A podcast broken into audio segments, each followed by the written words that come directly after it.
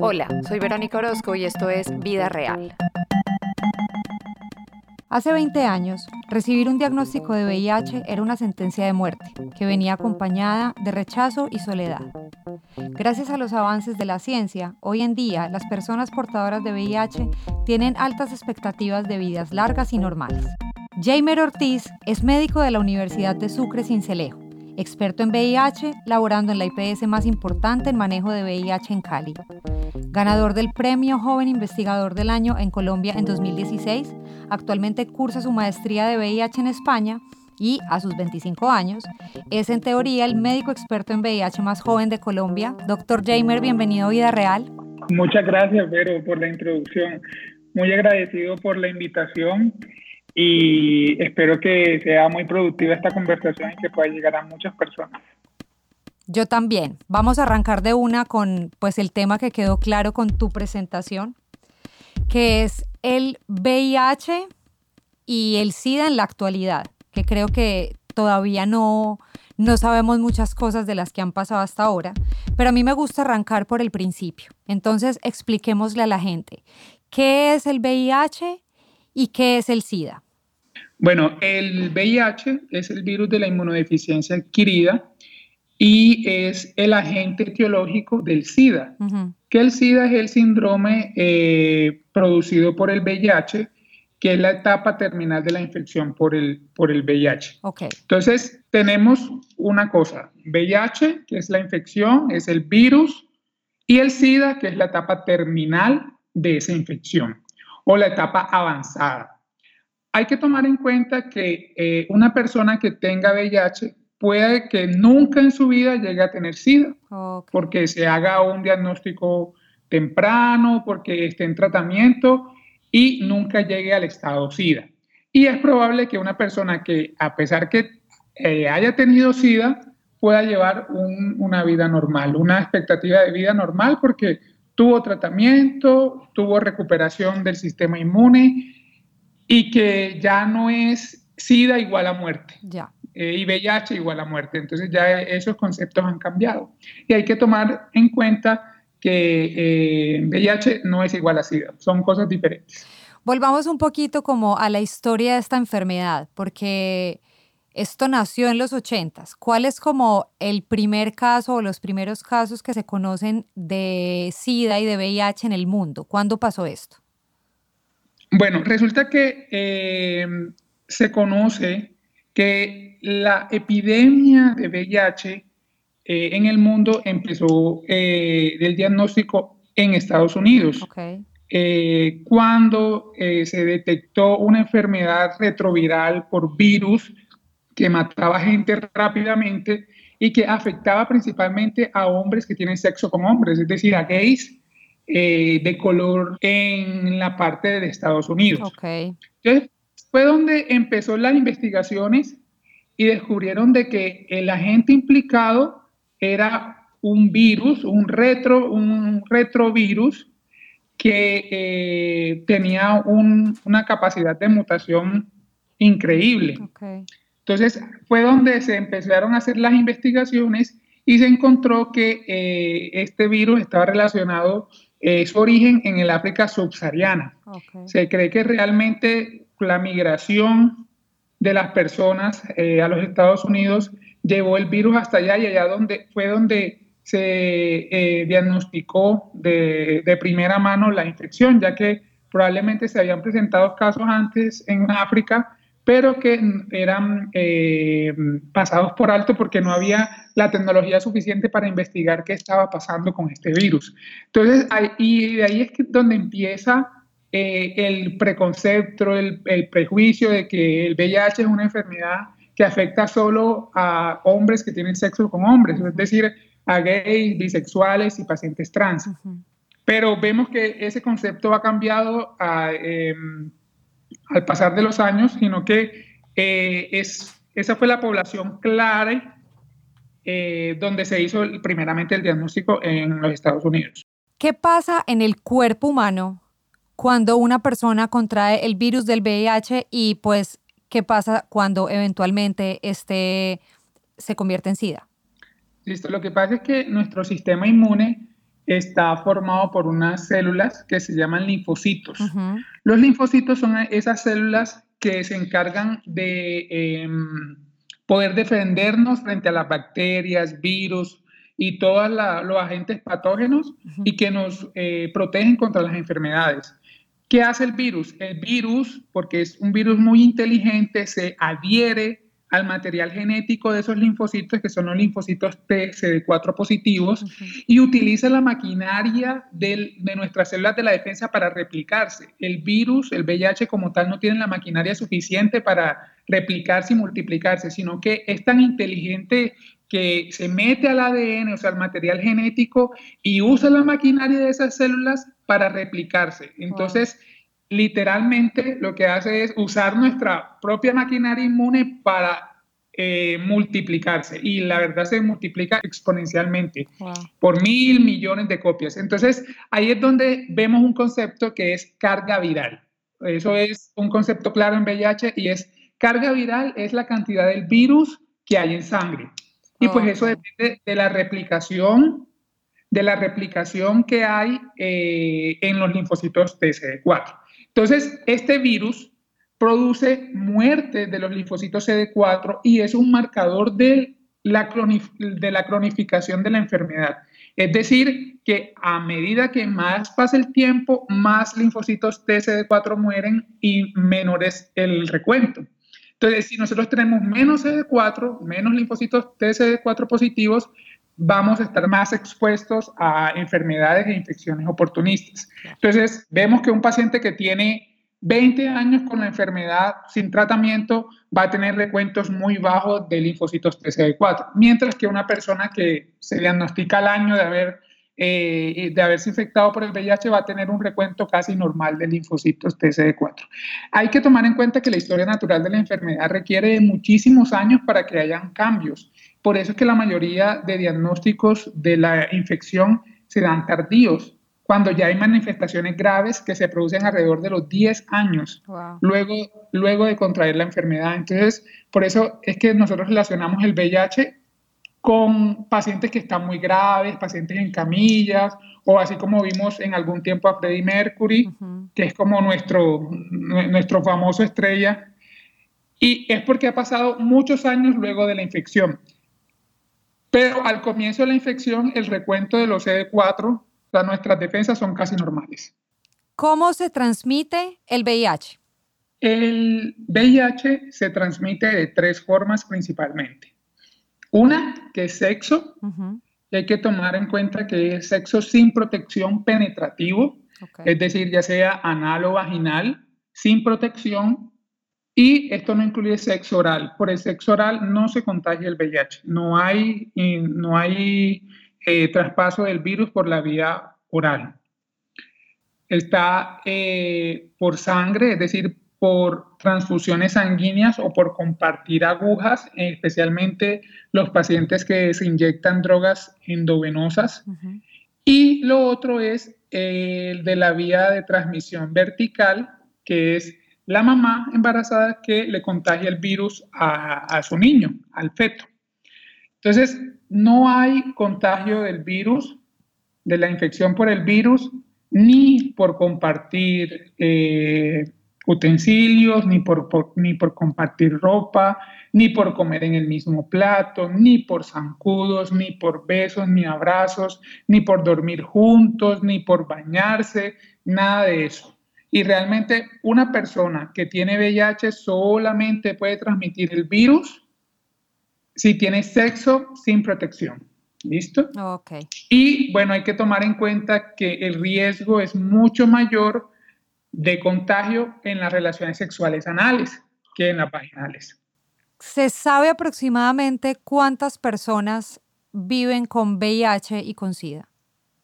Sí. Eh, según datos de ONU-SIDA, que es la organización internacional que lleva los datos eh, mundiales de VIH, en el 2018 eh, hay un estimado de 37.9 millones de personas que vivían con el VIH. Wow de los cuales 36.2 millones son adultos y el resto son niños. Y alrededor de 1.7 millones de personas se contagian anualmente del virus. Wow. A pesar de que vemos que son aproximadamente 38 millones de personas viviendo eh, con VIH en el mundo, solo 23.3 millones de estas personas tenían acceso a la terapia antirretroviral. Y además de eso, eh, se, estima que 75 millones de personas han contraído la, infección por el VIH desde el comienzo de la epidemia. Y que 32 millones de personas han fallecido en toda la historia de lo que va del VIH, esos son datos de ONUCIDA. Y eh, alrededor de 8.1 millones de personas no sabían que vivían con VIH en el último año. Entonces, son datos que realmente son alarmantes y que va en ascenso. Cada año las nuevas infecciones van en aumento. Y en Colombia es una tendencia que sigue la tendencia mundial de que se diagnostican cada vez más personas anualmente.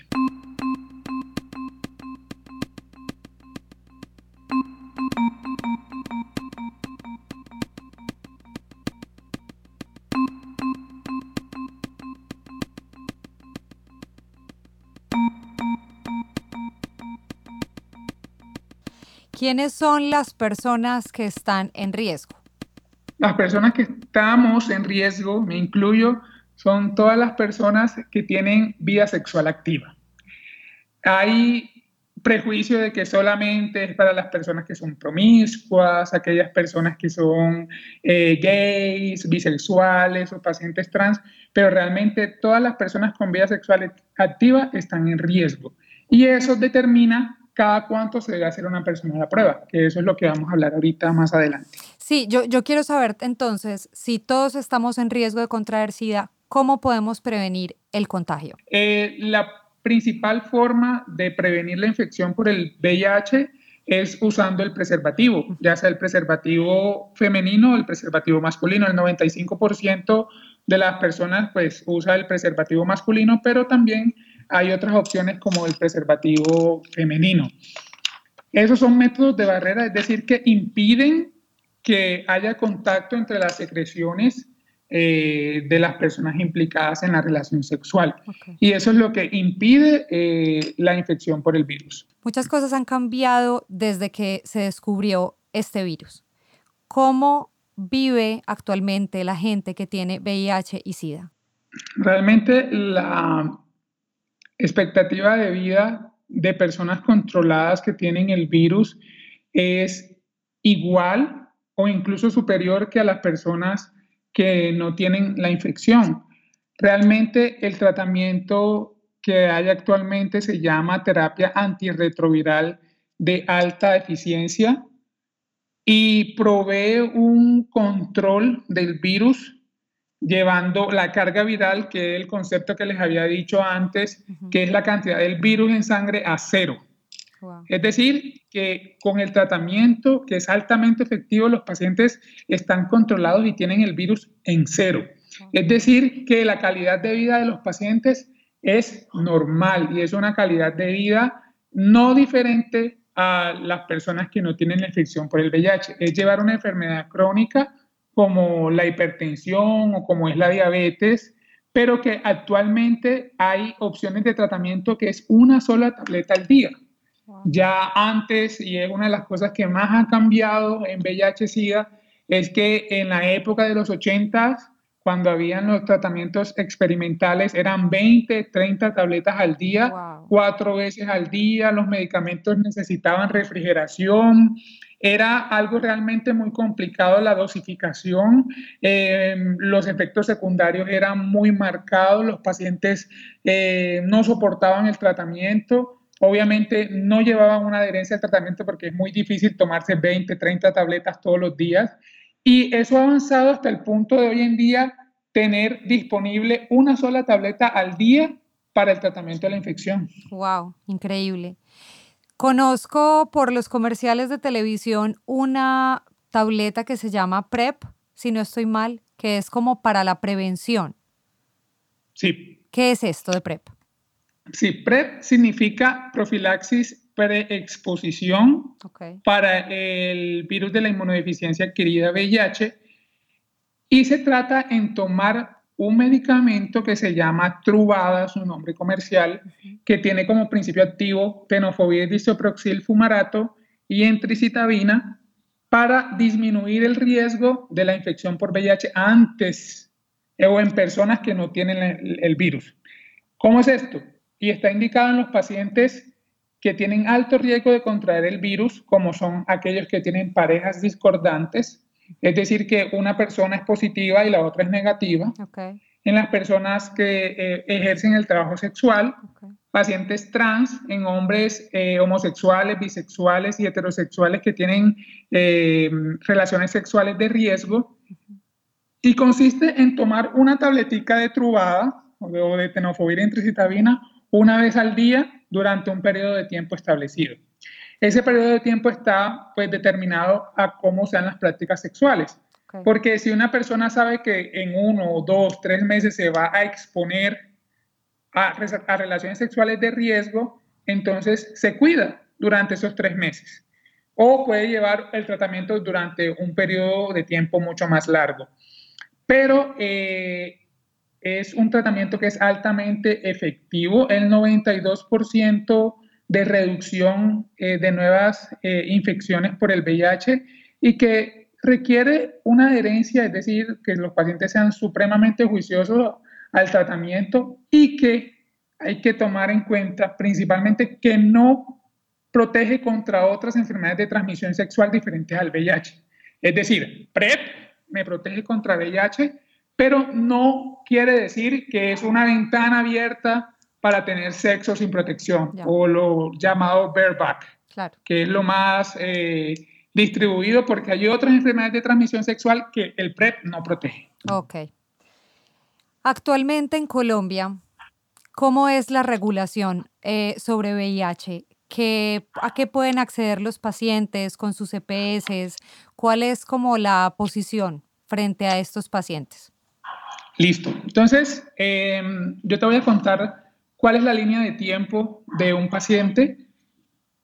Resulta, llega una persona, Juanito, que tiene 24 años y que tuvo una relación sexual de riesgo hace tres meses y decide ir a su médico general o le ofrecen una prueba gratuita y sale positiva.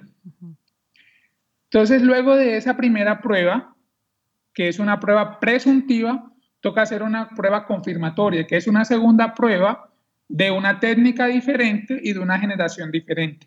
Si esta sale positiva, se confirma el diagnóstico de VIH. 99% de que Juanito tiene VIH. Juanito consulta a su médico general y el médico general lo direcciona a un programa de VIH, eh, especializado en VIH. El tratamiento y el control de la infección por el VIH está dado por IPS especializadas en Colombia y eh, está atendido por infectólogos y médicos expertos en VIH. Juanito llega a nuestra primera consulta, la consulta de ingreso, entonces ahí es donde uno evalúa cuál es el perfil del paciente y uno escoge cuál es la mejor terapia para él. Todas las terapias eh, para el VIH de tratamiento son gratuitas, es decir, que están incluidas en el plan de beneficios de salud en Colombia. Eh, y realmente este tratamiento debe ser garantizado por todas las EPS. Y luego el control ya se hace mensual o cada tres meses, dependiendo del perfil del paciente. Y eh, su EPS le garantiza su tratamiento de forma continua a esa persona. Y el tratamiento es para toda la vida. Exactamente, es una de las cosas que yo le comento a mis pacientes y es que el tratamiento para el VIH es un tratamiento de por vida. El VIH no tiene cura, pero sí tiene tratamiento y control. Es lo mismo que hablar de una hipertensión arterial o de una diabetes, que el tratamiento va de por vida eh, para llevar un control de la enfermedad.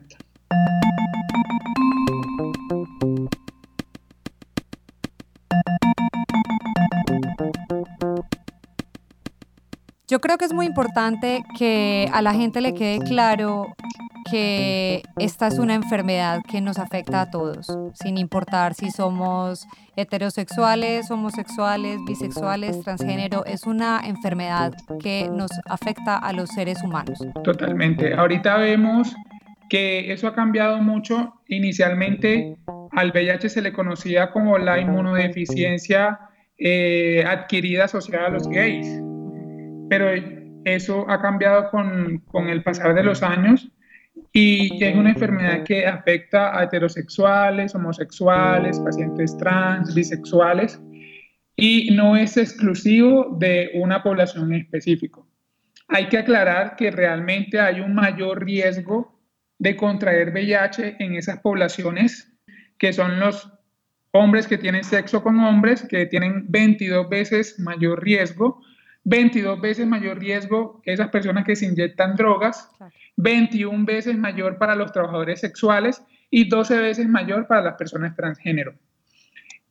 Aunque el riesgo es mayor en estas personas, no está exento las mujeres heterosexuales ni los hombres heterosexuales.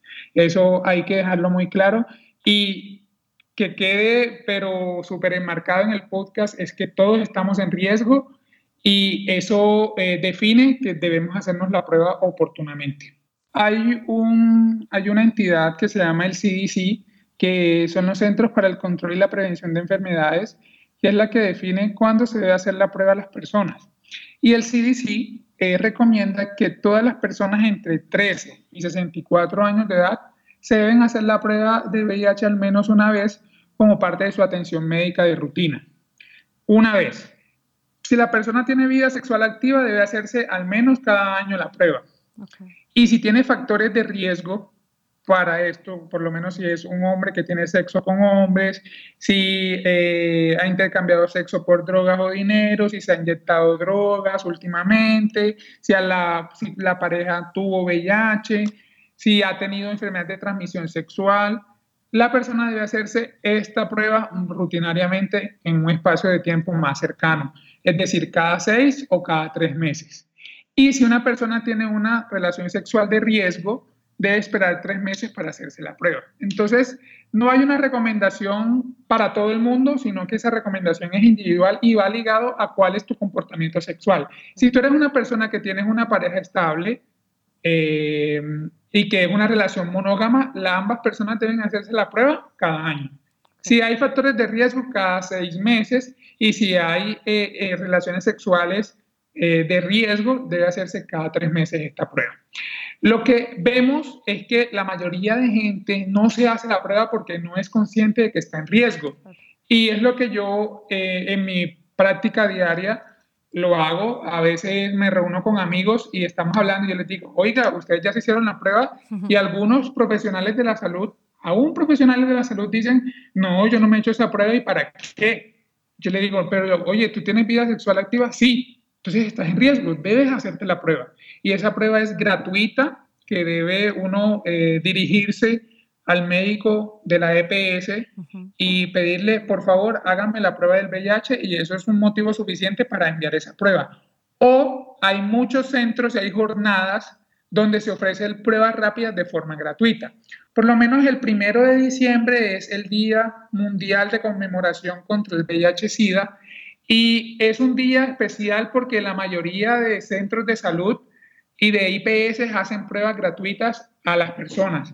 Entonces me parece una fecha especial para aprovechar todas esas personas que de pronto les da pereza ir al médico y acudir a esas campañas para que le realicen su prueba eh, de VIH. La infección por el VIH es asintomática los primeros años de, infección. Entonces no hay ningún síntoma, las personas se sienten bien pero al momento de hacerse una prueba sale positivo.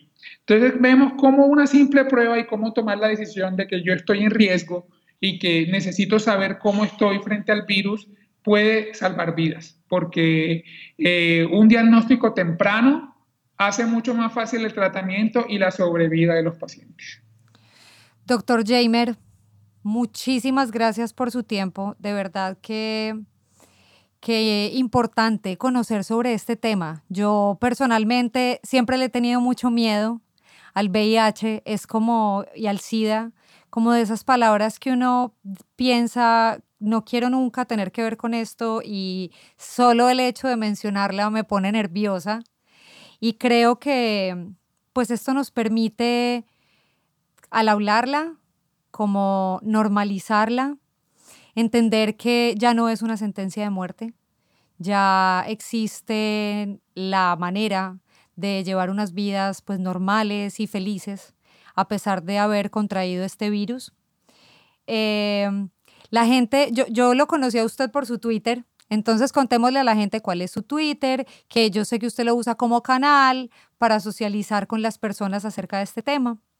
Eh, mi Twitter es arroba jamerom, J-E-I-M-E-R-O-M, y aquí constantemente estoy subiendo información eh, relacionada con el virus y utilizo una plataforma de preguntas donde le doy respuesta a todas esas preguntas que tiene la gente. La mayoría me han escrito muchas personas con dudas frente al diagnóstico, pero mediante las redes sociales se puede llegar a muchísima gente y es la manera de salvar vidas porque cuando uno hace educación, cuando uno incita a que se hagan la prueba, cuando uno reduce la desinformación, salva vidas.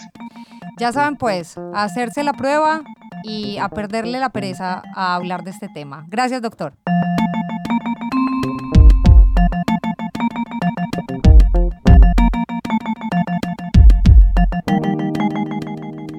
Vida Real es producido en Miami por Indio Films. Ingeniería, María Elisa Yerbe. Postproducción, Nicolás Achuri. Música original, Felipe Navia y Nicolás Achuri.